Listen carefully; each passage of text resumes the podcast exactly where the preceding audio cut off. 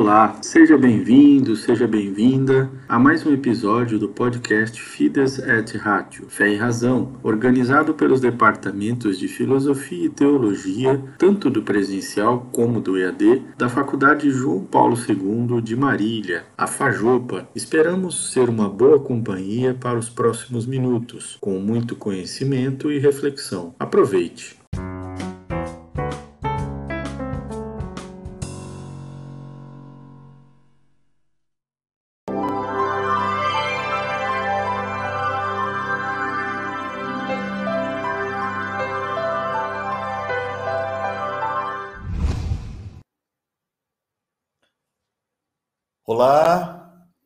Sejam todos bem-vindos, bem-vindas a este nosso mini curso Internet e Evangelho, as tecnologias digitais e a vida cristã. Uma parceria da Diocese de Presidente Prudente, do Oeste do Estado de São Paulo e da Fajopa, Faculdade João Paulo II. Ela é da província eclesiástica de Botucatu, sub-região pastoral Botucatu, sediada em Marília. Quem vos fala é o padre Everton Aparecido da Silva, do clero desta diocese, presidente prudente, e professor na Fajopa.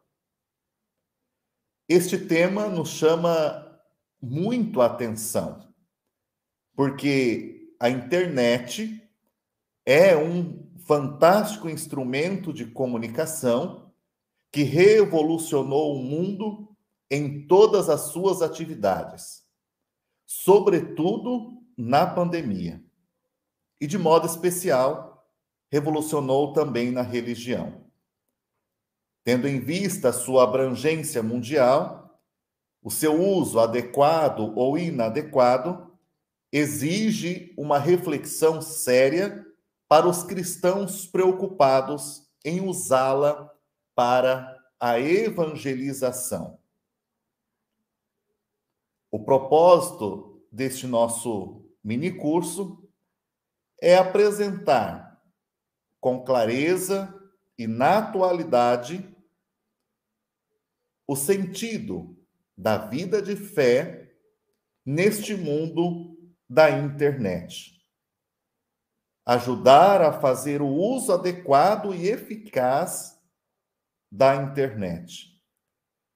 A influência da internet em nossa vida cotidiana e, de modo particular, do ponto de vista do nosso compromisso de cristãos.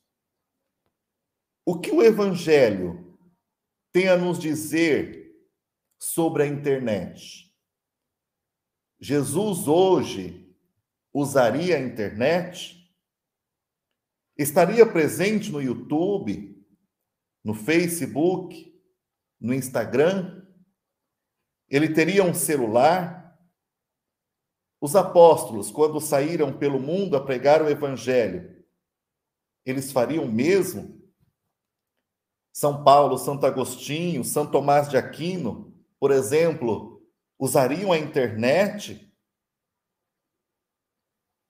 Procuraremos hoje e amanhã encontrar os meios adequados e necessários para favorecer a vivência de nossa fé, tentando responder a estes e outros questionamentos.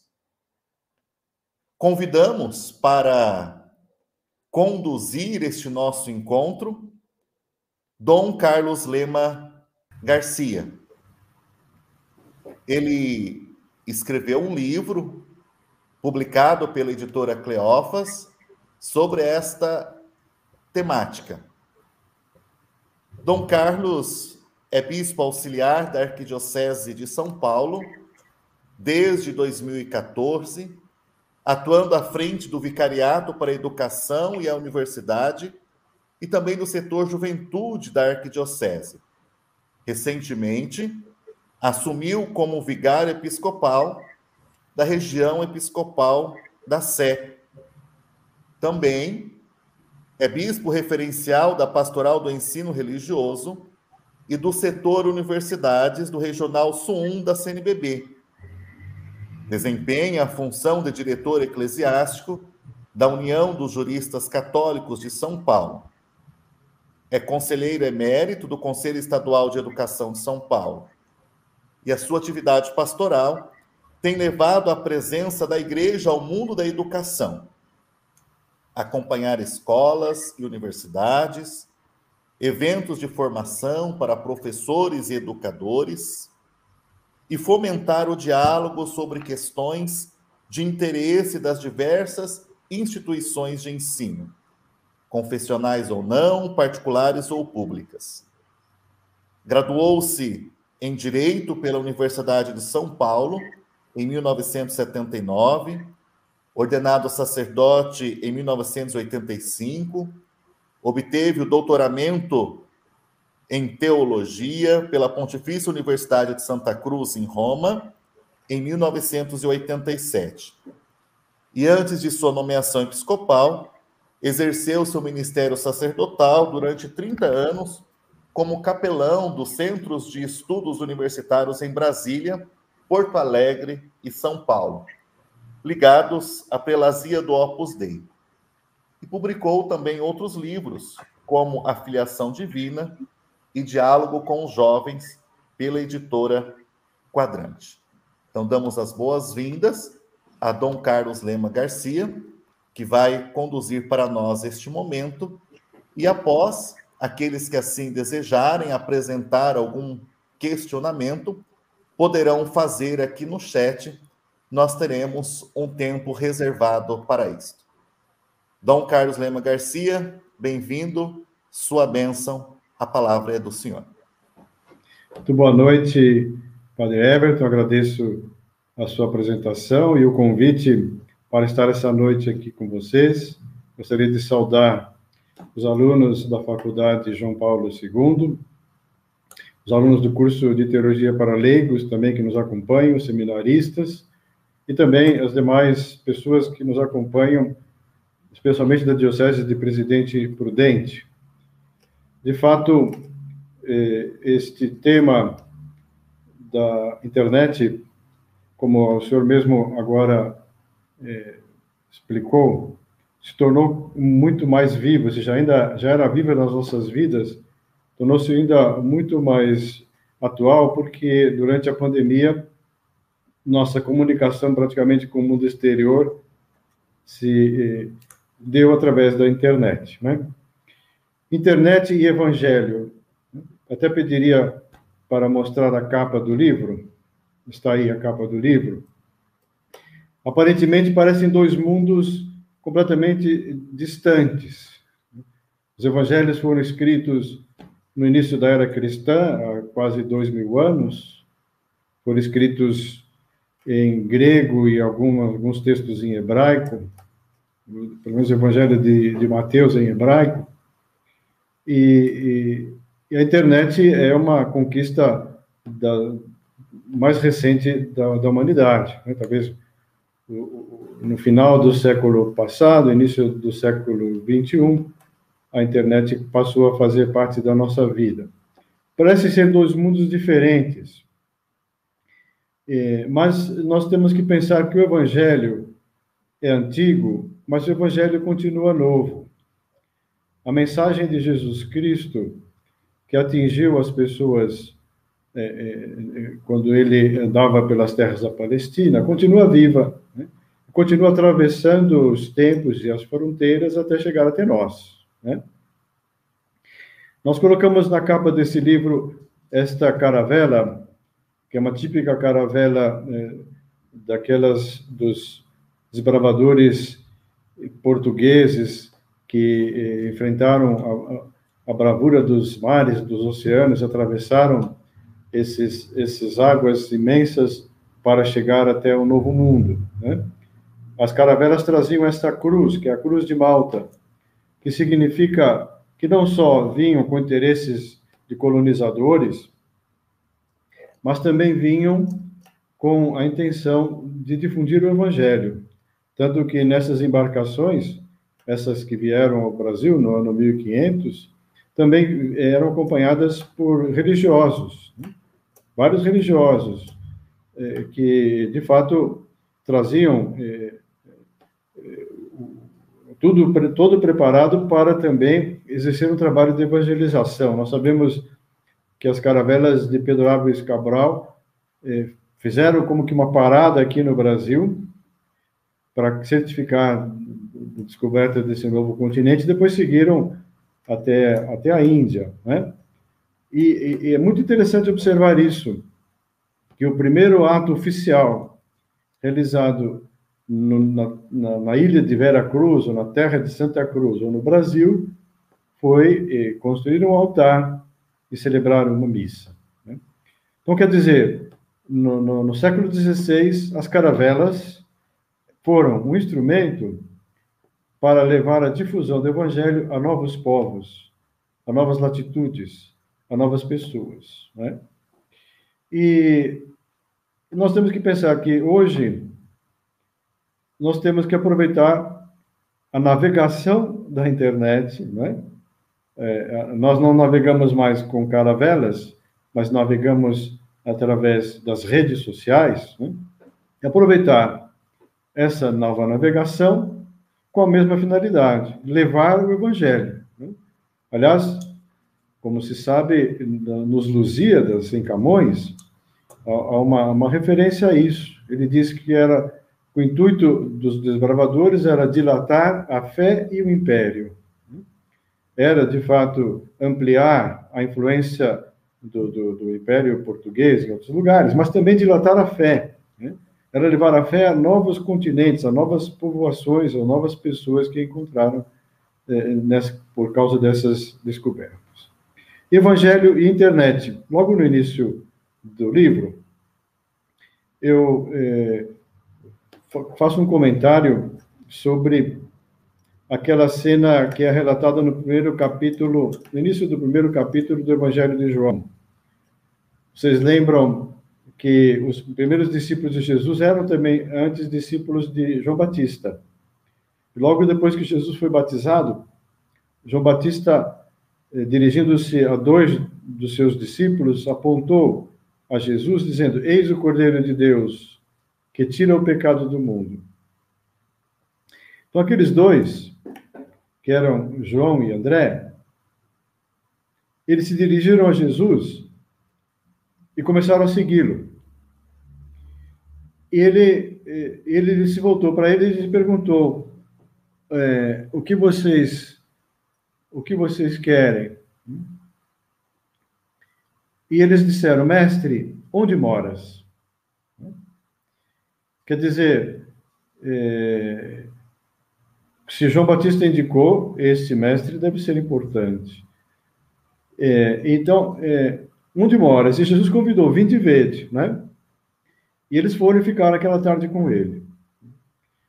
Por que, que eles perguntaram onde moras? É porque é, naquele tempo as, as, pessoas eram conhecidas ou pelo sobrenome, pela família de origem, então a gente sabia que tal família estava em tal lugar, né? ou pelo próprio lugar de, de, de, de, de habitação. Né? Hoje em dia, se essa cena acontecesse, qual seria a pergunta de João e André? Eu diria, a pergunta seria assim: Jesus, passa o teu WhatsApp. Ou Jesus, você tem o perfil no, no Facebook, no Instagram? Né? Como é que eu faço? Porque eu quero manter o contato com você. Né?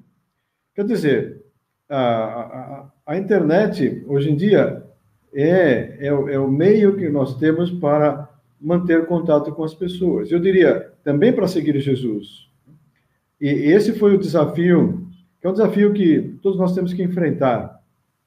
Os papas recentes, desde João Paulo II, Bento XVI, Papa Francisco, todos os anos escrevem uma mensagem para o Dia das Comunicações Sociais, Dia Mundial das Comunicações Sociais. É, essa, essa, essa mensagem dos papas, em geral, é no, no mês de, de janeiro ou fevereiro. e os papas fazem algumas recomendações. Em todas elas, eh, as mais recentes, os papas se referem ao uso da internet. O magistério da igreja já se manifestou várias vezes sobre isso. Existe um documento eh da Congregação para a Doutrina da Fé intitulado Inter Ética e Internet. Né? Então, quer dizer, a, a igreja sempre se preocupou em dar às pessoas uma orientação sobre todas essas novas questões que vão surgindo ao longo do tempo. E com a internet não é diferente. Ou seja, a internet é um instrumento, como qualquer outro, que pode servir para a nossa santificação. Né? Nós podemos, através da internet, eh, encontrar muitas coisas positivas. Né? Nós encontramos, encontramos livros, encontramos sites, encontramos palestras, encontramos vídeos. Né? A internet tem propiciado um grande número de conversões, isso é muito frequente hoje em dia. Pessoas que, por conta própria, vão fazendo é, a sua própria pesquisa na internet, vão procurando nomes, vão procurando textos e vão, e vão investigando. Ontem mesmo conversei com uma, com uma moça que era de uma família evangélica, ela trabalha em TI, trabalha em, tecnologia de informação, e ela me contava que ela começou a estudar uh, os padres da igreja, coisa que ela nunca tinha ouvido falar, porque era uma família evangélica. Né? Começou a estudar os padres da igreja, Santo Agostinho, né? foi indo atrás, né? encontrou palestras, encontrou sites, encontrou coisas muito boas. E aquilo tudo fez com que ela se aproximasse da igreja católica. Né? E ela fosse, fizesse a preparação, ela, ela já era validamente batizada, ela fez a primeira comunhão e se crismou recentemente. Né? Esse é um fenômeno que tem acontecido com muita frequência. Então, é um instrumento muito positivo, muito é, necessário, muito útil para a, a nossa santificação, para o nosso crescimento. No entanto, também, se nós não soubermos utilizar a internet de uma forma racional e moderada, pode, a internet e os seus recursos podem produzir um afastamento de Deus. Né? Pode eh, levar a que nós criemos uma dependência muito forte né? eh, eh desse, desse instrumento, né? e, portanto, precisamos de um uso equilibrado, de um uso, de um uso racional. Né? Agora, as pessoas podiam se perguntar, mas é verdade que, hoje em dia, nós criamos uma dependência completa do celular, não é verdade? Olha, é, é verdade. É, agora, nós precisamos raciocinar um pouco. Né? É, antigamente, eu digo antigamente é, para as pessoas que, como eu, que são do, do século passado, não é verdade? Antigamente, quando nós não tínhamos nem internet nem celular, nós tínhamos uma série de outros aparelhos, não é? Nós tínhamos o relógio, Hoje em dia tem pessoas que não usam mais relógio. Né? Tínhamos uma calculadora para fazer as contas, tínhamos o despertador, que tínhamos que trocar a pilha para para não perder a hora, tínhamos uma agenda de telefones, tínhamos o rádio, tínhamos o gravador, tínhamos os livros, né? A biblioteca, né? tudo isso hoje foi substituído pelo celular. Né? Aqui nós encontramos tudo. Né? Então, é evidente que aumentou ah, o, o, tempo e, o, e, de utilização desse, desses instrumentos da internet, isso é verdade. Né? E ele facilitou, ele facilitou muitíssimo a nossa vida. Né? Hoje nós podemos fazer pesquisa de preço sem sair de casa, podemos fazer transferências bancárias, podemos pagar contas, podemos atualizar documentos, né? podemos eh, fazer marcar consultas, tantas e tantas coisas eh, que, que nós fazemos eh, graças ao uso da internet. Encontramos bibliografia, encontramos notícias, encontramos tudo. Né? Então, isso é, é evidente que nos coloca numa dependência muito mais direta da internet. Isso é um dado concreto. Agora, o que deve acontecer é o seguinte, que nós temos que é, ser é, pessoas que o domínio sobre o uso da internet e não pessoas dominadas pela internet. Né? Você e eu eh, frequentemente vemos pessoas que estão o, o dia inteiro ouvindo música, por exemplo. Né? Saem na rua ouvindo música, entram no, no meio de transporte ouvindo música. Né? É, pessoas que estão o tempo todo é, acessando a internet, vendo filmes, vendo não sei o quê. Né? É, vemos pessoas que vão almoçar no restaurante, é muito frequente isso, infelizmente. Né? Estão quatro pessoas sentadas numa mesa de um restaurante e cada uma delas é, clicando no seu celular e não estão conversando. Se foram, foram almoçar juntos, era para conversar, na é verdade. E o pior é quando nós vemos famílias assim, pai, mãe, filho, filha, é, todos entretidos na internet enquanto podiam estar conversando pacificamente é, durante um almoço, uma refeição, na é verdade. Inclusive, agora com a pandemia, aconteceu que a, a nossa dependência ficou ainda muito maior porque grande parte das pessoas cujo trabalho era propício para isso começaram a trabalhar em, em regime de home office, trabalhar em casa, né? trabalhar na frente da internet. Né? Claro, isso também é, produz um novo hábito de vida. A pessoa está dentro de casa e está trabalhando o tempo todo. Né? Muita gente comenta precisamente isso. Né? Há muita gente que diz que com, quando começou a trabalhar em regime de home office, passou a gastar mais tempo no trabalho do que quando trabalhava fora de casa. Né? Porque, claro, não tem limite, e entra, é, é, extrapola o horário de, de trabalho, etc. Né? Bem, tudo isso é, uma, é, a realidade que nós, nós encontramos. Né? Agora, nós precisamos nos posicionar sobre isso. Eu gosto de comentar até uma, uma coisa jocosa, que hoje é uma cena muito frequente, a gente vê pessoas que saem para, para passear com o seu cachorro na rua. Né? E, e, quando eu morava em Brasília, morei em Brasília há bastante tempo, logo que eu voltei eh, da minha ordenação, fui trabalhar lá eh, no final dos anos 80. Eu morava numa casa ali a algumas quadras que tem umas casas sobrados, né? São casas geminadas, uma grudada na outra, né? E na frente da casa tem um jardim, e do outro lado do jardim tem a, a frente das outras casas da mesma quadra. E ali, entre essas duas quadras, tem um, um gramado e, e passa e, e uma e, um lugar de, de, de, passagem de pedestres apenas, né?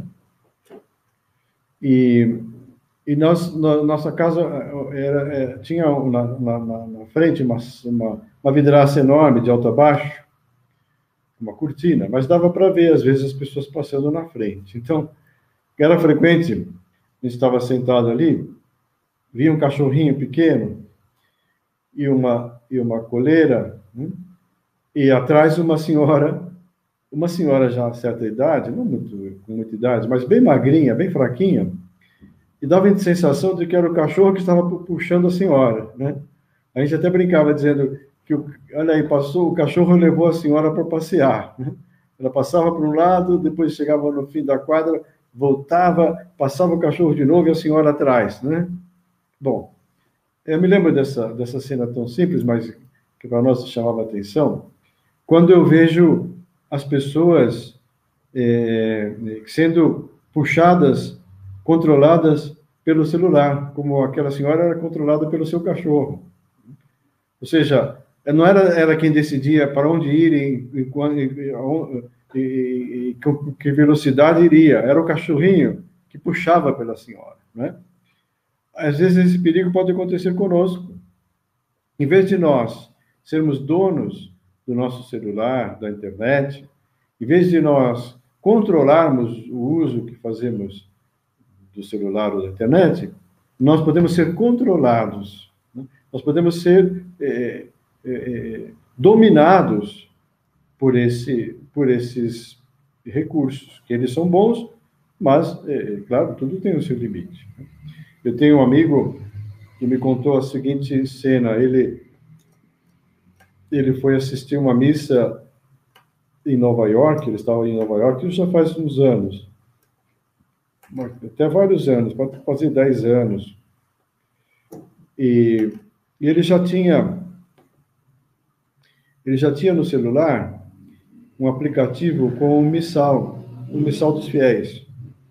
Então, ele estava assistindo a missa em inglês, ele era brasileiro.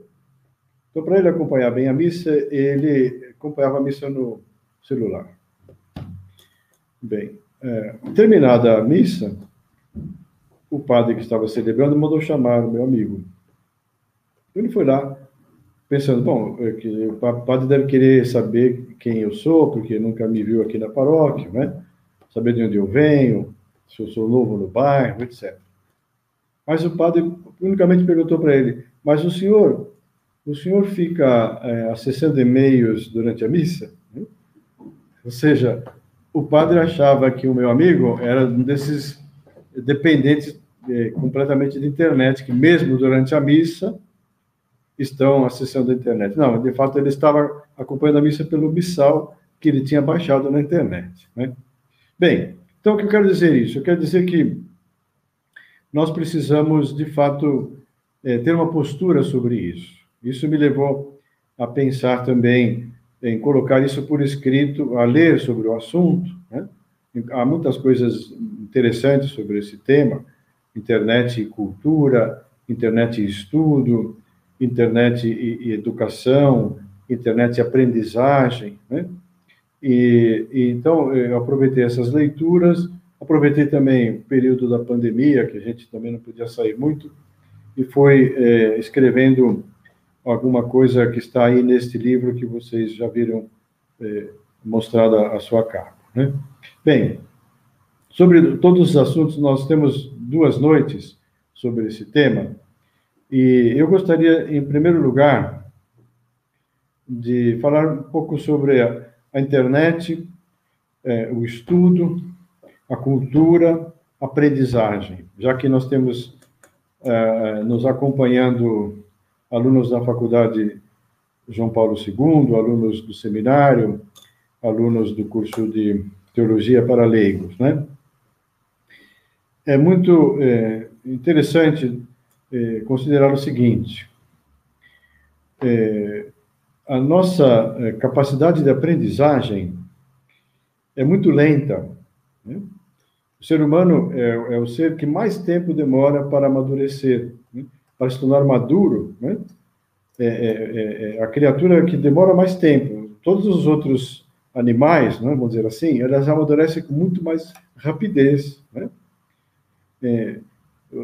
por exemplo, o, pato, o pequeno patinho, né? no dia que ele nasce, eu não sabia disso, no dia eu, uma pessoa me, me contou isso.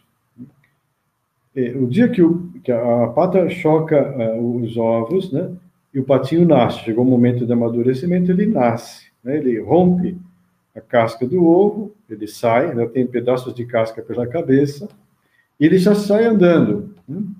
Ele já sai andando, ele já sai agindo, né? segundo a sua natureza. E se naquele, naquele momento a pata-mãe e os outros patinhos decidem é, descer para o lago, vamos supor que haja um lago ali do lado, essa pessoa me disse que de fato era num lugar onde havia um lago, é, todos eles se dirigem para o lago, e o patinho, no dia em que nasceu, também um pouco desengonçado, vai atrás dos, dos outros patinhos, atrás da pata, e entra na água. Né? E nada. Né? E se consegue é, manter-se sobre a superfície da água. Ele não, ele não, não fez curso de natação, né? Mas ele tem, vocês sabem, os patos têm lá, as, as penas do pato têm uma, uma resina, não sei, uma, uma substância oleosa que permite que ele, que ele boie na água. O patinho, no primeiro dia de vida, já caminha e já é capaz de nadar. Mas com o ser humano não é assim. Nós precisamos muito tempo para aprender as coisas. Precisamos tempo para ficarmos de pé, né? demora quase um ano, tempo para começarmos a falar, né? tempo para, para, para aprender as palavras, aprender os nomes, etc.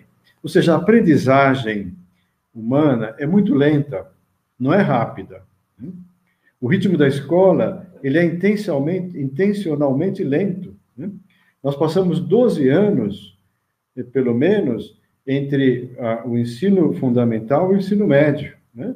nove do fundamental e três do ensino médio, fora educação infantil. E, ou seja, para nós assimilarmos os conceitos, nós precisamos de tempo. É necessário silêncio, é necessária concentração para compreender o processo intelectual é um processo lento. Né?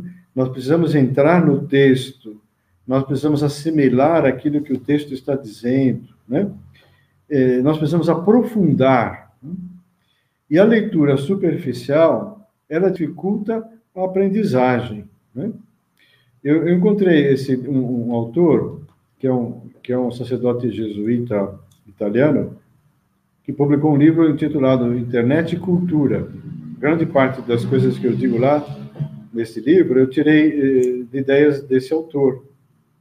Ele fala algo que já era uma convicção que eu tinha, mas nunca tinha visto algum estudo sério, também eh, apoiado em pesquisas, que dissesse isso.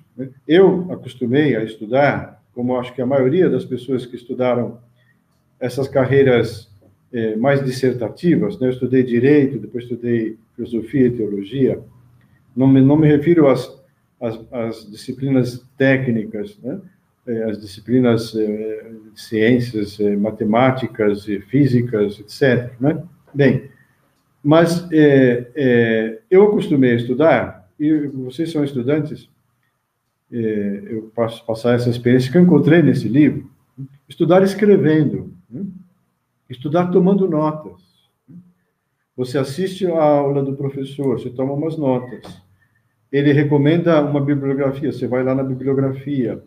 Ou o professor apresenta uma apostila, você também pega a apostila. Né? Depois, depois você vai sentar, né? você vai pegar as suas anotações de aula, vai, vai, vai pegar a bibliografia do professor sobre o assunto, vai pe pegar o que está escrito na apostila e você vai fazer o seu resumo. Você vai escrever a, a, estruturação daquele tema, né? E esse processo, e ele inclusive fala algo que surpreende, porque é contrário ao que hoje as pessoas estão habituadas que é estudar na tela do computador.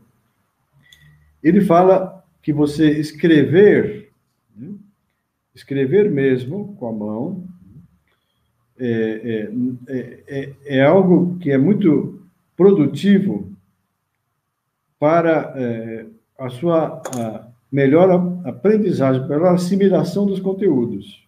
Né?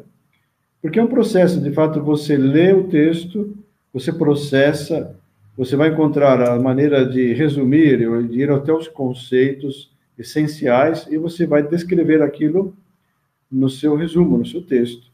E esse processo é um processo que vai fazendo com que a gente é, memorize e, e, aprenda os conteúdos. Né? É, é, você sabe que é muito diferente ler na tela do computador do que ler no próprio livro. Evidentemente, hoje em dia, é, as novas gerações, elas praticamente fazem tudo na, na tela do computador, no, no, iPad, etc. Mas, mas ainda eu, eu acho e muitas pessoas também, que a biblioteca, os livros, não serão é, é, suprimidos completamente. Né? Ainda o livro tem o seu, o seu, sua importância. Eu me lembro, eu, eu sinto no livro algo que me contou um rapaz aluno da, da, da, de um curso na USP, eu já não lembro que curso que era, aqui em São Paulo, que o professor estava insistindo muito para conseguir que os alunos lessem a bibliografia que ele recomendava na matéria. Né? Então chegou um momento determinado que o professor fez um apelo, né? no meio da aula. Olha, eu queria fazer um apelo para vocês. Prestem atenção. Ele disse assim: por favor, meus alunos, menos Facebook e mais Face on the book. Né? Menos, menos ficar aí é, é, é, clicando na internet, Facebook, né? menos redes sociais. Eu falei está dizendo isso, menos redes sociais e mais estudo, estudo no livro, estudo na fonte, né? Olha, nós temos que perder o medo de ler. Né? Vocês lembram quando surgiu o fenômeno Harry Potter? Né? Qual a quantidade de crianças, adolescentes e jovens que enfrentaram e leram sete volumes das aventuras do Harry Potter? Né? Eu me lembro uma vez estava numa livraria, eu vi uma senhora que poderia ser avó de um, de um menininho de 12 anos, né?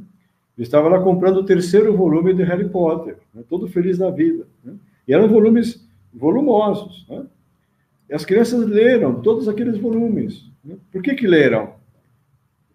É, leram porque era uma, uma história cativante, interessante, com muitas novidades e, e, e, e um livro bem escrito, e chamou atenção e as pessoas leram. Né?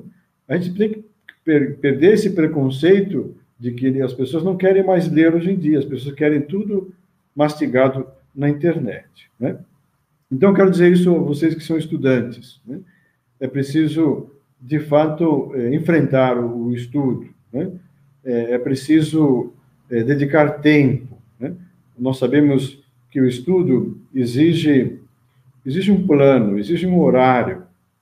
Hoje em dia, a internet também nos tem é, é, ameaçado muito esta, vamos dizer assim, concentração no estudo, né?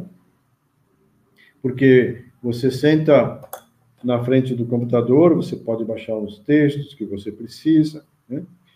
E, e a, tentação é muito, é muito forte, né? Por exemplo, em vez de você escrever uma redação, um trabalho, você vai procurar na internet, né? dá um Google, né? Você encontra, encontra muita coisa, muita coisa já escrita, muita coisa já, já é, tratando daquele tema que você vai estudar. Né? E você pode cair, ficar com a falsa impressão de que não adianta você escrever nada, você não escrever nada de novo, que tudo que você for escrever já está, já está escrito na internet. Não é bem assim. Não é bem assim. Né? Ou seja, é, é, eu diria, é preciso é, não, não, perder o foco. Né? Se, se, você vai estudar, você tem que aprender, você tem que se, se concentrar, você tem que é, é, assumir, a, você tem que é, assimilar a matéria, você tem que saber, depois que você terminou de estudar, se você é capaz de dar uma aula sobre aquilo que você estudou. Esse é um sinal de que você assimilou realmente a matéria. Se você, de fato, preparou aquele, aquele tema, você aprofundou nos conceitos, você fez as distinções, você é capaz de dar uma aula sobre aquilo. Se você não for capaz de dar uma aula, é sinal de que você não aprendeu realmente aquilo que você está estudando. Né? Por isso, o estudo bem feito exige responsabilidade. Né? Responsabilidade se manifesta da seguinte maneira: você vai estudar, então você tem que dizer agora eu vou estudar. Eu tenho duas horas aqui à tarde, né?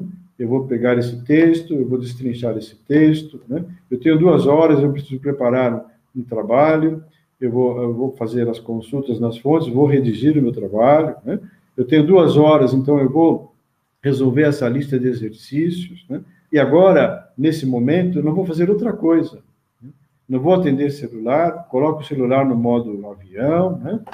É, de preferência, é, não vou trabalhar é, online, né? ou se chegarem mensagens, eu vou deixar as mensagens para responder, está aqui a pouco, no final das duas horas, ou seja, é preciso defender o tempo de estudo. Porque senão nós vamos ser pessoas superficiais, pessoas que ficam borboleteando, começa uma coisa, passa para outra, né? Pessoas que é muito frequente hoje em dia, especialmente nos jovens, de fazerem várias coisas ao mesmo tempo. Né? Na verdade, a pessoa está, vamos supor, eh, lendo um texto na, na, na, na tela do computador, né? mas tem uma janelinha ali e que vão chegando as mensagens, né? Então, você vai respondendo mensagens online, né? toca, toca o celular, a pessoa atende, né? É, depois, sei lá, é, tomando uma, uma Coca-Cola, depois tem o gato aqui embaixo faz um cafuné no gato. Ou seja, a pessoa está fazendo oito coisas ao mesmo tempo e acaba que não faz nenhuma. Se, alguém, se é estudante, você está fazendo um trabalho profissional, esse estudo vai ser um estudo mal feito, esse trabalho vai ser um trabalho profissional mal feito, mal realizado. Né? É preciso responsabilidade, é preciso disciplina, é preciso dizer: agora, este é meu horário de estudar, este é meu horário de ler. Né? E não vou fazer outra coisa enquanto não terminar esse estudo, essa leitura. Né? E para isso, e além disso, é preciso constância. Todas as pessoas que se preparam, por exemplo, para um concurso, um concurso eh, vestibular, um concurso de uma, de uma vaga de emprego, essas pessoas precisam estudar muito, estudar com muita constância, durante horas, durante, durante meses, né? Agora estamos vendo os atletas olímpicos, nós não podemos achar que essas pessoas fizeram um treinamento rápido aqui, chegaram lá e, e começaram a, a desempenhar o seu, a, sua, a sua atividade esportiva. Não. Essas pessoas passaram quatro anos treinando, é, quatro horas, seis horas, oito horas diárias. Passaram quatro anos se preparando. Senão, nunca vão conseguir uma, um índice, nem, nem para ir à Olimpíada. Né? Então, quer dizer, na vida as coisas são assim, é preciso essa dedicação mesmo, é preciso esse, esse tempo, esse tempo é, de, de verdade dedicado e, e com intensidade. Né? Intensidade, ou seja, colocar a cabeça. Vocês já repararam? As bibliotecas, as bibliotecas em todo o mundo, né? as bibliotecas sempre são um lugar de silêncio. Não se pode falar numa biblioteca. Né? O que quer dizer isso? Quer dizer que o silêncio é uma condição para ter uma concentração e para tirar o rendimento do estudo. Né? Depois, eh, eu gostaria também de dizer, em relação às leituras, né? nós precisamos selecionar a leitura. Achei muito interessante, muito bonito, num dos últimos livros do Papa São João Paulo II, eh, em que ele dizia assim que ele faz uma espécie de de, de, de visão, revisão da sua vida, né?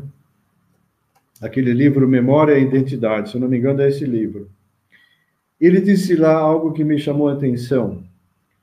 Ele me diz, ele diz assim, olha, eu preciso, eh, como eu não tenho tempo para ler tudo o que é possível, eu preciso me aconselhar sobre as leituras. Coisa interessante, ele é Papa, né? É o Papa. A gente acha que o Papa é, é um sábio, o Papa é, determina tudo. Não, ele dizia que ele precisava pedir conselho sobre as leituras que ele iria fazer. Claro, é, é, é muito importante, muito necessário. O Papa não tem tempo para quase nada. Então, se ele tem um tempinho para ler, ele tem que saber ler coisas que sejam úteis, sejam importantes para o seu trabalho, para o seu ministério, para o seu serviço, né? Nós também devemos fazer a mesma coisa. Né? É, não podemos ler ah, indiscriminadamente os, ah, os, livros, os textos que nos caem nas mãos. Né? Nós precisamos ter um discernimento. Né?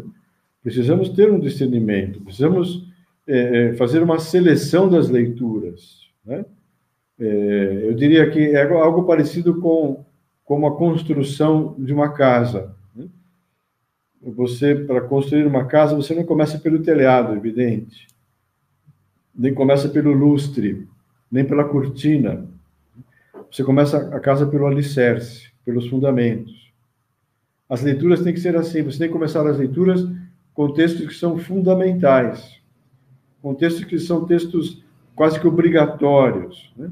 textos que são é, importantíssimos para você conhecer, que você não pode prescindir deles. É, eu digo, e dentro desse, desse não, agora não vou mencionar muitos títulos, mas dentro desses textos fundamentais, nós precisamos ter aqueles que, que fundamentam a nossa própria formação, né? É, é, textos, é, é por exemplo, é, de, de, formação teológica, né? textos de formação filosófica, né?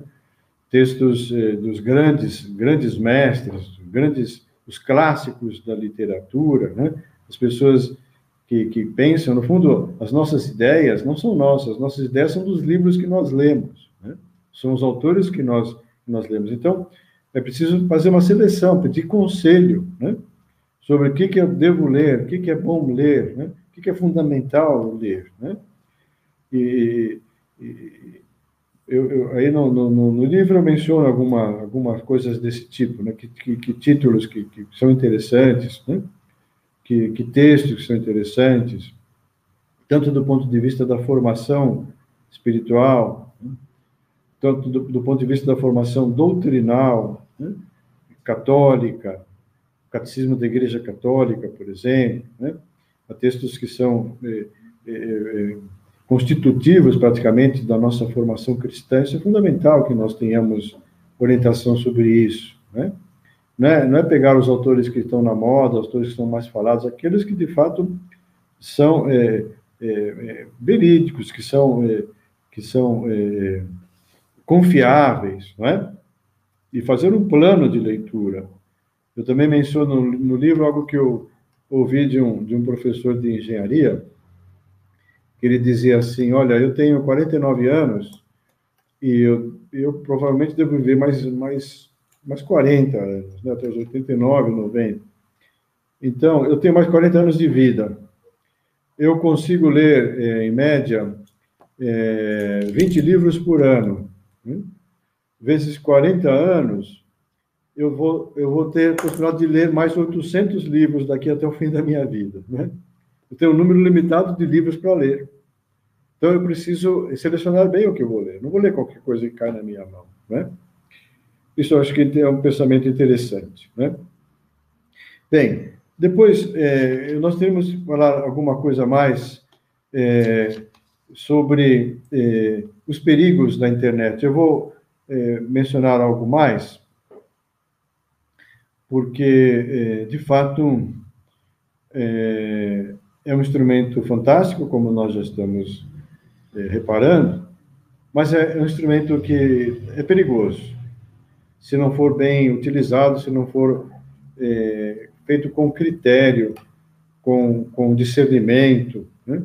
com é, maturidade. Né? É, eu vou a um caso extremo. O caso extremo que eu também menciono no livro foi um estudo que eu encontrei é, de duas professoras americanas, é, que elas fizeram um trabalho muito interessante, aprofundado, uma pesquisa séria sobre os riscos da pornografia, os, é, os prejuízos da pornografia na internet. E são dados, assim, de deixar-nos é, muito, muito preocupados. Né? O número, eh, porcentagem de adultos, homens que consomem pornografia no mundo, são números surpreendentes. Porcentagem de mulheres, né? também numa, são em menor grau, mas mulheres que também eh, consomem pornografia na internet é um número também considerável. Né? Hoje em dia nós precisamos estar muito, eh, muito atentos em relação às aos jovens, inclusive crianças, né? porque essas coisas estão a, a, a, basta um, um clique na, na, na, internet, um clique no celular para chegar a esses acessos, na é verdade. Uma, uma mãe de família, um pai de família recomenda à criança assim, olha, não converse com ninguém na rua, né? não dê atenção a nenhum desconhecido? Se algum desconhecido te abordar na rua, você não dá atenção, você volta para casa, você vai para a escola, né? É uma recomendação de prudência que os pais fazem aos filhos. Mas existe uma série de estranhos, uma série de pessoas desconhecidas que estão acessando a internet e, também estão chamando as nossas crianças para, não sei, uma série de, de, de coisas que talvez não sejam nada positivas, né? E há estudos é, é, médicos, é, de psiquiatras, é, de pessoas que conhecem, médicos psiquiatras que conhecem muito bem o, ser, o cérebro humano. Né? E também é, eu assisti uma palestra de um médico psiquiatra muito é, competente, em que ele explicava o seguinte: eles têm estudos e têm até fazem exames no cérebro das pessoas por exemplo, para detectar o nível de dependência química. Uma pessoa que tem dependência química, tanto de álcool como de drogas, né? existe uma, uma é, região do cérebro que é afetada, que você detecta, é, é afetada pelo uso daquelas substâncias tóxicas, né? E aí por isso eles fazem um tratamento é, também é, médico, um tratamento químico, né? Para, eh, para ajudar aquela pessoa a se, a se, se, desintoxicar da, das substâncias químicas que ela andou ingerindo. Né? Uma coisa surpreendente: a pessoa que é dependente de pornografia na internet, eh, também fazendo o mesmo exame, se observa que na mesma região do cérebro também se, se, se nota é, a, o sinal da dependência da pornografia. Uma coisa, para mim, foi uma surpresa ouvir falar sobre isso. Ou seja, é um fenômeno quase que, que físico, é, fisiológico. A pessoa começa a ver essas coisas e começa a criar uma adição, uma adição é, e uma dependência exatamente igual à da dependência da droga. Né? Portanto, isso é um risco muito sério, muito grave. Né? E é o que preocupa muito hoje em dia as pessoas. Né? Nós, sacerdotes, que atendemos muitas pessoas em confissão, os sacerdotes que me, me, me, me ouvem agora é, concordarão comigo.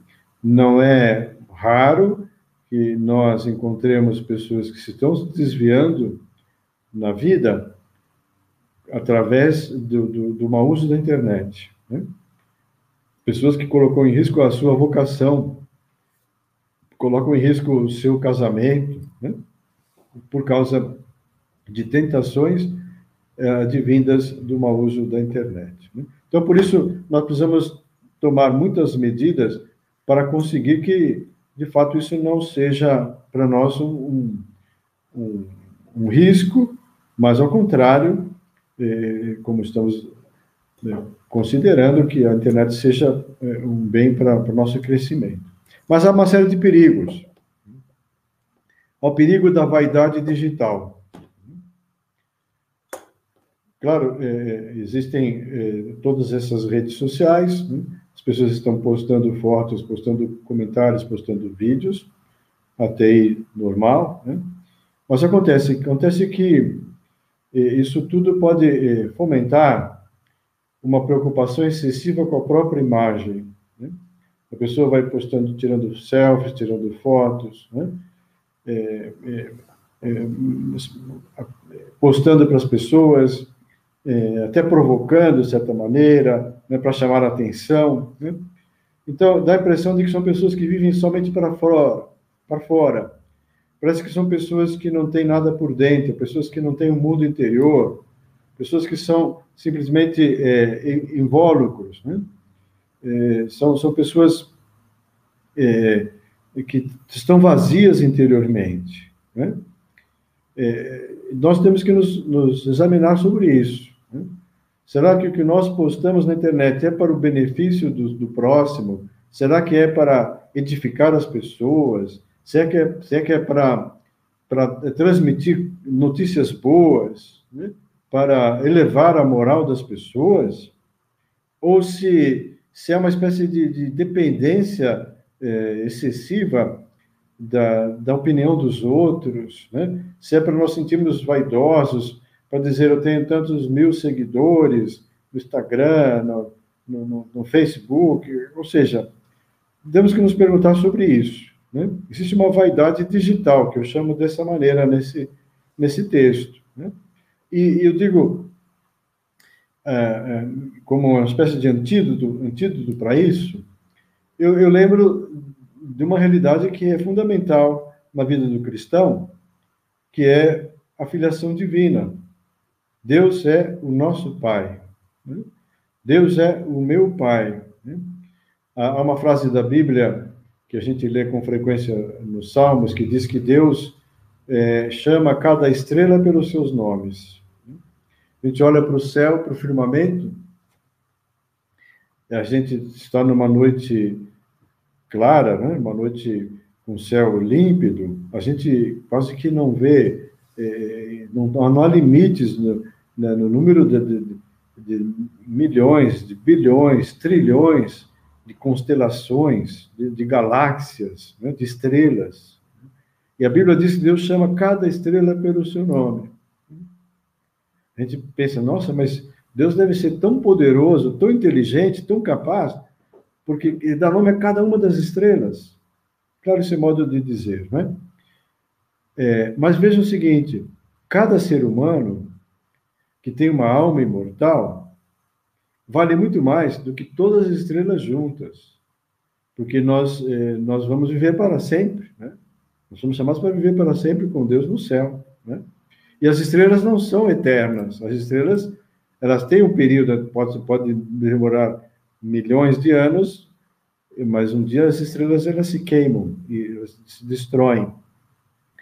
Se Deus chama cada um, cada uma das estrelas pelo seu nome, com muito mais razão, Deus acompanha a vida de cada um de nós, de cada ser humano. Tudo que acontece nas nossas vidas está dentro do olhar de Deus, sob o olhar de Deus. Né? Nenhum de nós é desconhecido de Deus. Nenhum de nós é, é, é desprezado por Deus, é esquecido por Deus. Né?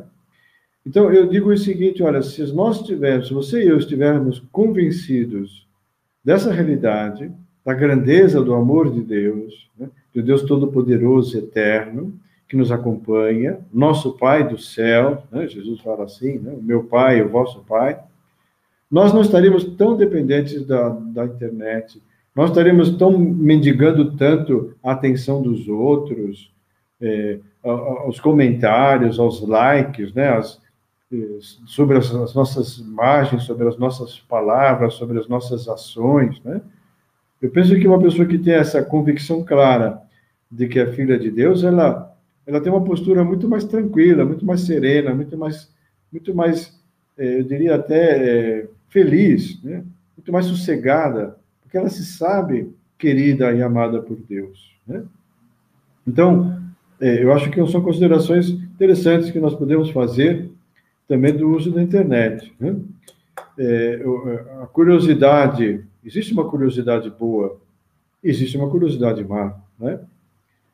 A curiosidade boa é do investigador, é o pesquisador, é a pessoa que vai atrás, a pessoa que procura respostas, a pessoa que encontra essas respostas, né? Uh, são assim as grandes descobertas na história sempre foram fruto dessa boa curiosidade, né? É, por exemplo, para não ir longe, o nosso Moisés, né? o Moisés, quando viu a sarça ardente no, no, no, Monte Sinai, ele foi atrás, falou, como é possível que, eu, que esse arbusto aqui é, é, esteja flamejante aqui de, de, de, de, fogo e ele não se consome? Alguma coisa tem. Então ele foi lá, lá encontrou Deus, né? Existe uma curiosidade boa, né? É, que, que nos leva a, a encontrar respostas muito positivas para a nossa vida, tanto na vida espiritual como no trabalho, etc. Mas existe uma curiosidade má, né? Curiosidade de, de ficar é, entrando naquilo que não nos compete, curiosidade de ficar sabendo é, é, assuntos da intimidade das outras pessoas, de curiosidade de ficar é, divulgando essas coisas, a curiosidade de, de ler é, é de divulgar né, notícias falsas, as tais fake news, né? A gente, a gente, a gente pode cometer muita injustiça e, e muita é, imprudência se a gente, logo que recebe uma mensagem, um vídeo, etc., a gente já começa a, a espalhar para todo mundo, né? Calma, será que isso é verdade que você leu? Será que isso aí tem fundamento que foi falado, que foi dito? Né? Temos que ter um pouco de prudência, né? Eu diria, nós temos que edificar, edificar com a palavra. Nós temos que, que construir, né? A, a, internet, depois tem outros dois âmbitos, e com isso eu termino, outros dois âmbitos da nossa vida que eh, precisamos tomar muito cuidado, porque o uso da internet eh, nos pode prejudicar. Um desses âmbitos é o do consumismo. É o consumismo. Ou seja, é, a tendência a.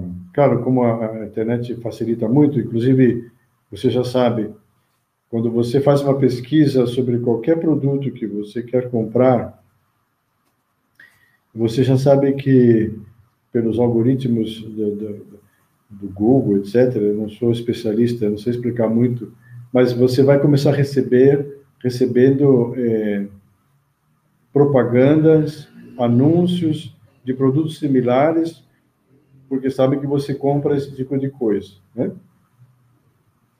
É, isso, né? E você está vendo notícias, e no meio das notícias aparecem propagandas de novos produtos, de coisas interessantes, de coisas que poderiam ser supérfluas, mas então tudo isso vai é, estimulando o consumo. Né? Hoje em dia é muito mais fácil, você compra tudo por internet, né? Você clica, você compra, você paga e você recebe na sua casa com um prazo muito exíguo de dias, ou seja, facilitou muito. Tudo isso é bom, né? não é nada mal. Né? É bom que as coisas sejam assim, você perde menos tempo andando de um lado para outro, atrás de uma loja, de outra, você já vai pela internet e já vê tudo. Mas há o risco do consumismo, né? de você é, ficar escravizada ou escravizado pelo uso das coisas, pela, pelas compras, né? pelo, pela posse, pelo ter. Né? Hoje em dia, é, como é tudo muito mais fácil, né? É, então todos os nossos desejos podem ser é, é, saciados quase que imediatamente. Nós nos tornamos, assim, é, pessoas muito cheias de caprichos, né? Tem que ser a comida do jeito que eu quero, então eu vou, vou pedir a comida daquele restaurante, é, tem que ser esse sorvete daquela maneira, tem que ser isso, tem que ser aquilo. Então, sempre tomar cuidado com isso também, né? Porque senão nós nos tornamos pessoas consumidas, né? pessoas é, o consumismo leva a ser consumido, né? ou seja, pessoas que se consomem, pessoas que se desgastam, é, pessoas que estão escravizadas pela, pela posse dos bens, é, pela, pelo gozo né?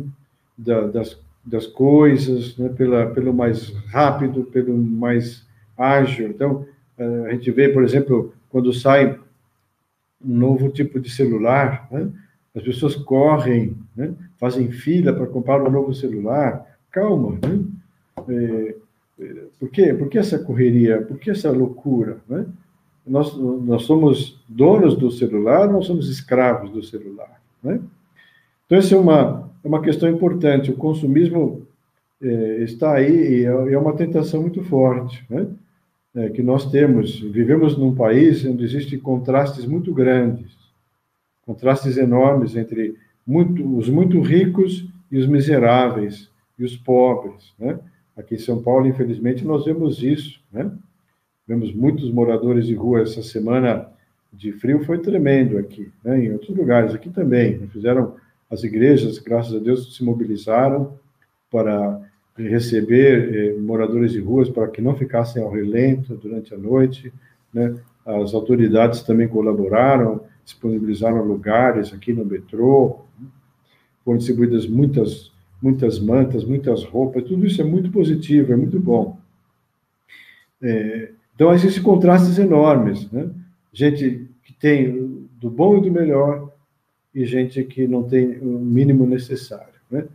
Então, num país com, com essas grandes, é, esses grandes contrastes, nós precisamos fazer um uso muito prudente, um uso é, é, muito ponderado, muito equilibrado dos bens, né? do, do, dinheiro que, que nós temos, né? muito, muito pensado. Isso é muito importante. Temos que usar a internet também nesse sentido de responsabilidade é, social.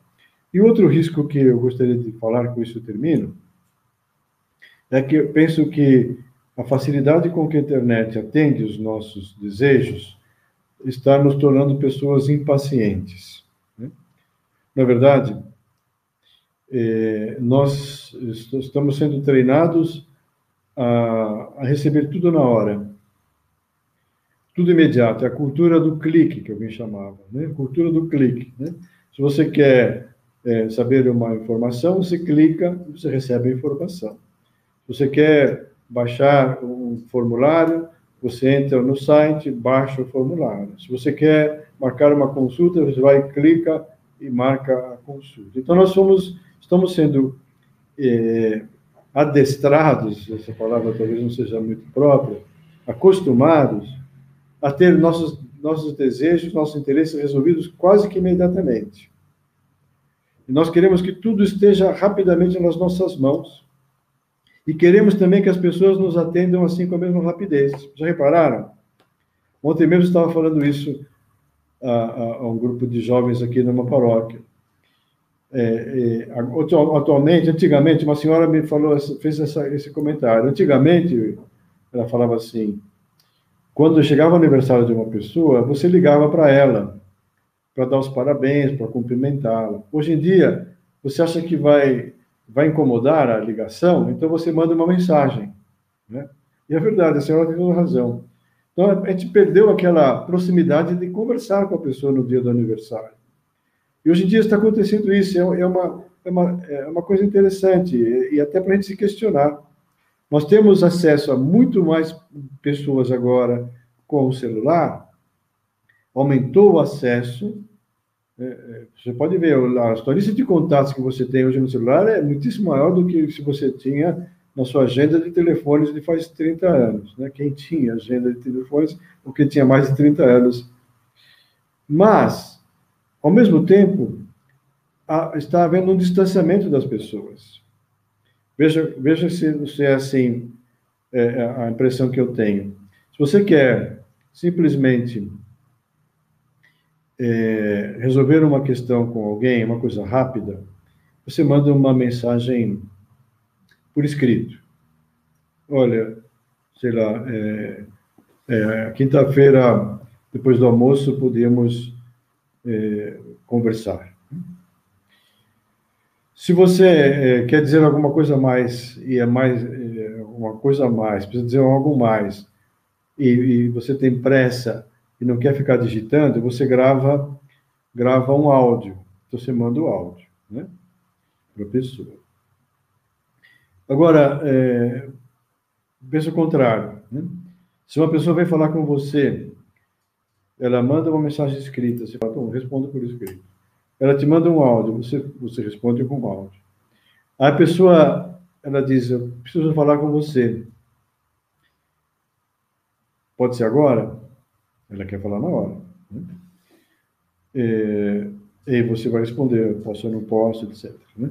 Se a pessoa é, é, diz assim, eu preciso falar com você pessoalmente, você fala, Ih, agora, agora aconteceu alguma coisa, né? Quer dizer, é, está acontecendo um distanciamento das pessoas. Né? Então, eu acho que é bom a gente pensar um pouco também sobre isso. Eu já eu acho que eh, estamos já aproximando do, do final. Eu tenho mais coisas para falar, mas eu vou deixar eh, um pouco para amanhã e a gente completa um pouco os assuntos, né? Agora eu gostaria de ouvir o Padre Everton, e que ele eh, vai trazer alguma, alguma questão, alguma pergunta para algum, algum dos nossos internautas que gostaria de, de conversar comigo. Isso mesmo, Dom Carlos. Obrigado. Palavras de profundidade, palavras, sobretudo, também de revisão de vida, né? Todos nós hoje muito conectados, mas nem sempre conectados com o real, nem sempre conectados com a verdade, nem sempre conectados com Deus. Então, aqueles que estão nos acompanhando e desejarem fazer perguntas, podem apresentar aqui nos comentários ou nos chats. Teremos um tempo aqui para poder respondê-las. Antes, eu só quero recordar que nessa nossa sala nós temos muitos leigos, alunos da Fajopa, seminaristas, padres, religiosos. Este nosso curso ficará gravado e poderá ser acessado no canal do YouTube da Faculdade João Paulo II. Só você ir lá, se inscrever e poderá assisti-lo posteriormente. Aqueles que desejam um certificado de participação, aqueles que desejam um certificado de participação por causa dos estudos da faculdade, será colocado aí um link no nosso chat e você será direcionado ao preenchimento é, com as suas informações para esse certificado. Né? Então, no nosso chat, nos comentários, estarão aí o link para que você possa fazer então a confirmação da sua presença e depois receber o certificado. Não num contexto de, de consumismo, mas num contexto de favorecer o aprofundamento do estudo, aqueles que desejarem adquirir o livro, o livro publicado pela editora Cleofas, do Dom Carlos Lema Garcia, Internet Evangelho, a editora está oferecendo para quem está neste mini curso um cupom de desconto com validade de 48 horas, de 30%. Então, quem desejar adquirir o livro, cupom de desconto de 48 horas com 30% de desconto. Mas vamos lá, vamos então para, para as perguntas. Temos pessoas aqui de São José do Rio Preto, Foz do Iguaçu, Presidente Prudente, Santo Amaro, Santa Cruz do Rio Pardo, Piraju, Ourinhos, Bauru, Assis, Marília, Santos, Cuiabá Paulista, Santo Antônio de Pádua do Rio de Janeiro, Jundiaí, Ribeirão Preto, Pontal do Paraná, Pirajuí, na Diocese de Lins. É, o Sérgio, daqui de Presidente Prudente, ele fala, Dom Carlos, sobre um plano de leitura. O senhor ressaltou bastante essa questão da necessidade da leitura, né? Até no seu livro, eu li aqui, o senhor fez a seguinte afirmação, né? Uma hora de leitura equivale a uma hora de oração, né? E as condições, então, para isto? Ou um plano de leitura, as suas sugestões, que caminho percorrer? Olha, é, Sérgio, né? Sérgio, é, essa sua pergunta é muito interessante, né? É, o que eu digo é o seguinte, não, essa frase, eu vou começar por essa frase que o padre Everton mencionou, que é uma frase de São José Maria, que ele diz assim que uma hora de estudo equivale a uma hora de oração. Né? Ele está falando para os estudantes. Né? Ele, eh, se você sabe, o São José Maria, ele tem o carisma da santificação no meio do mundo, a santificação do trabalho, a santificação do estudo. Então, o que ele, ele diz é o seguinte: entre trabalho e oração, o mais importante é a oração, evidentemente, né? Porque a oração é uma união direta com Deus. Mas uma pessoa que estuda ou trabalha, ela não pode largar o estudo e ficar o dia inteiro em oração. Nem as, as monjas de clausura passam o dia inteiro em oração, tem seu trabalho. Então, o que ele diz assim, é, se você tem que estudar e traba ou trabalhar, você é, vai se colocar diante de Deus, né? colocar-se na presença de Deus, dizer, olha, eu tenho aqui, como eu falei, duas horas de estudo eu tenho que estudar esse texto, eu tenho que resolver esse, esses problemas aqui, né? Então, eu vou colocar-me diante de Deus, né? Eu vou oferecer para Deus o meu estudo, dizer, meu Deus, agora eu tenho duas horas de estudo. Eu até coloco alguma, algum lembrete, por exemplo, eu coloco aqui um, um crucifixo na minha mesa, ou coloco uma imagem de Nossa Senhora, né, do meu santo de devoção, e aí eu vou eu vou fazer esse estudo da melhor maneira que eu puder. Né? Eu vou é, colocar toda a minha atenção, eu vou me esforçar para não me distrair, para não interromper o estudo por qualquer coisa, né? Eu vou ficar até o fim. Eu me ofereci, né? Jesus, Jesus está pregado na cruz, não pode sair da cruz. Eu também eu tô, estou abraçando esse meu estudo como a minha cruz, uma pequena cruz, mas é a minha cruz que eu vou oferecer a ele. Então, eu vou é, fazer um esforço para fazer da melhor maneira possível esse meu estudo.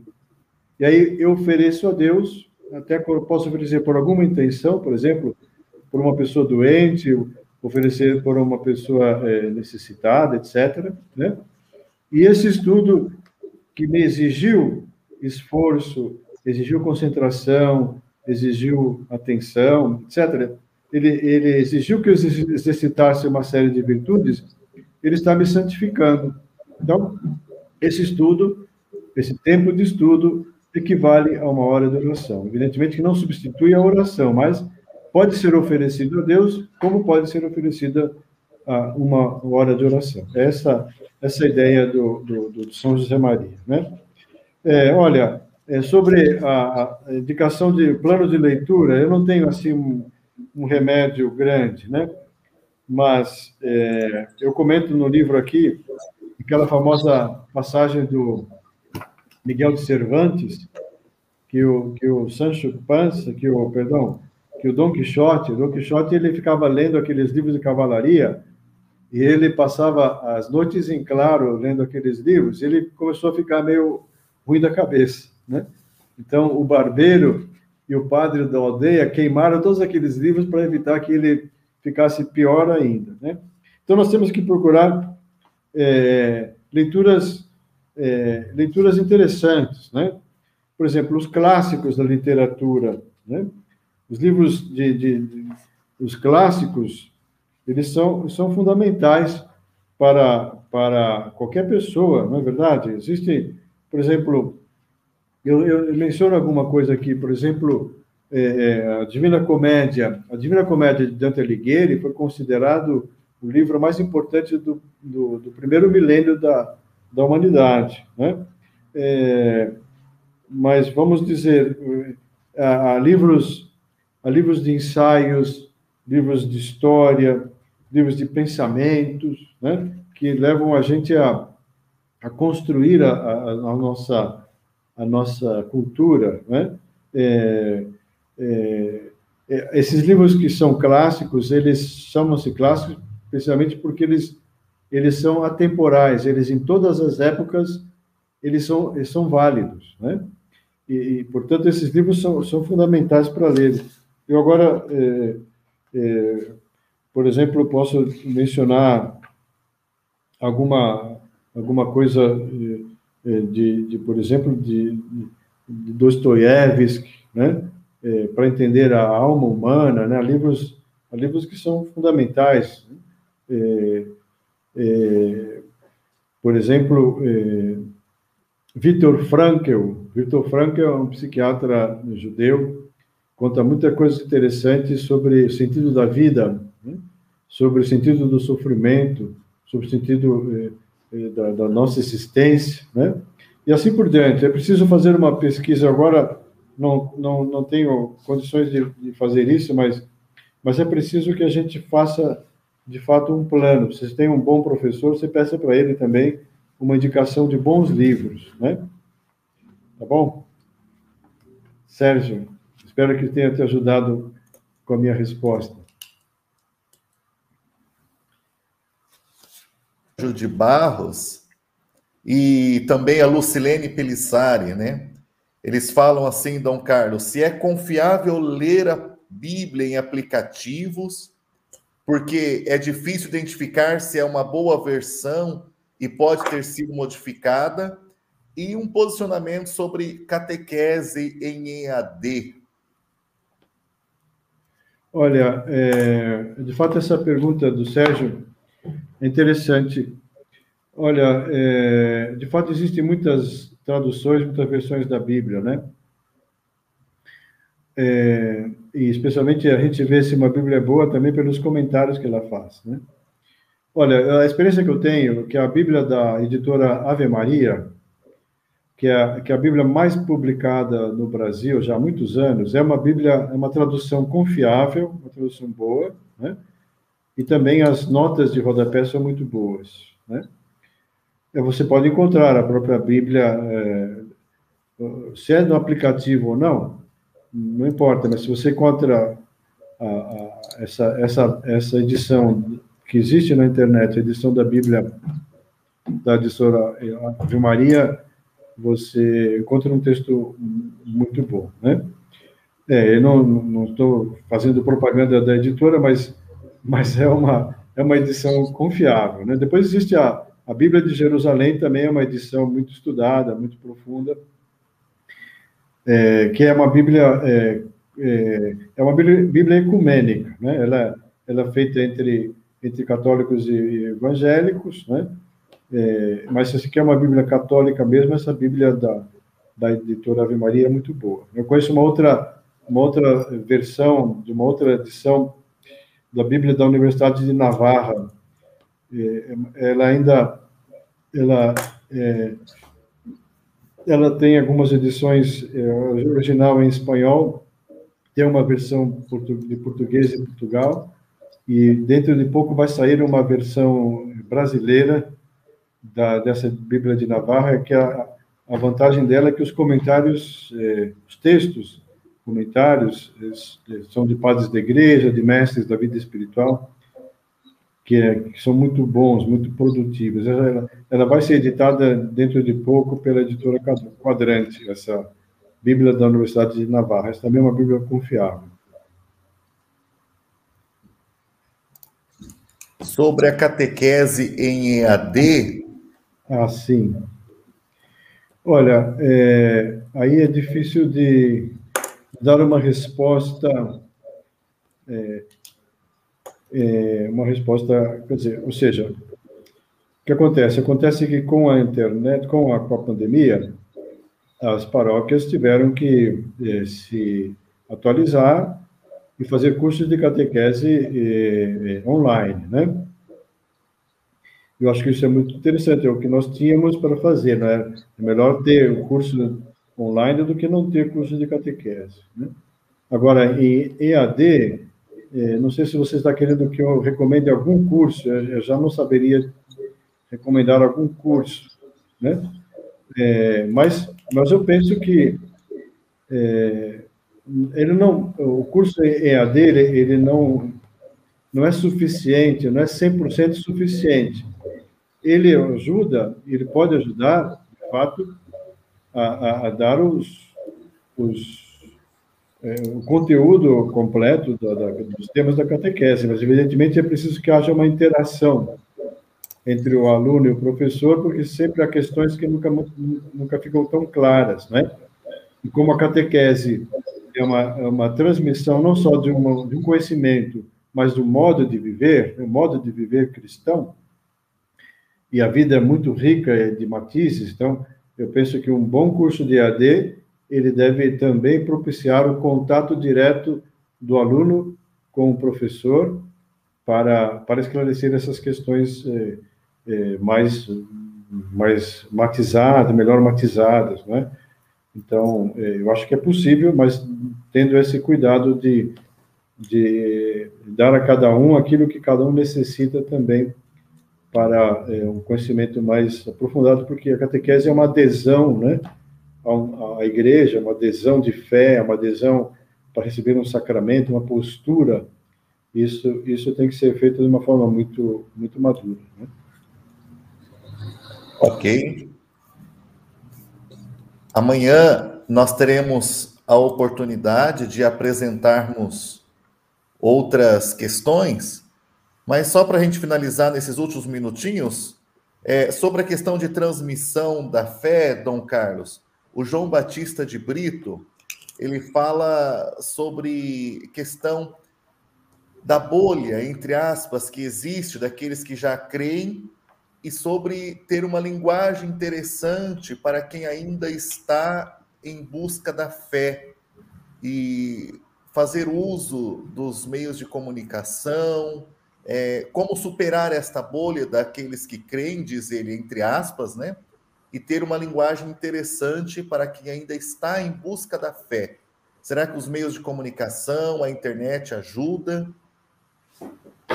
Olha, é, a gente é, tem, você tem razão, quer dizer, nós que já temos a fé não podemos nos considerar assim no mundo estanque, separado do, do, dos outros. Ao contrário, é, nós só seremos bons cristãos e bons católicos se nós formos também apóstolos. Né? O Papa, João, o Papa Francisco costuma é, insistir em que todos na igreja somos discípulos missionários. Né?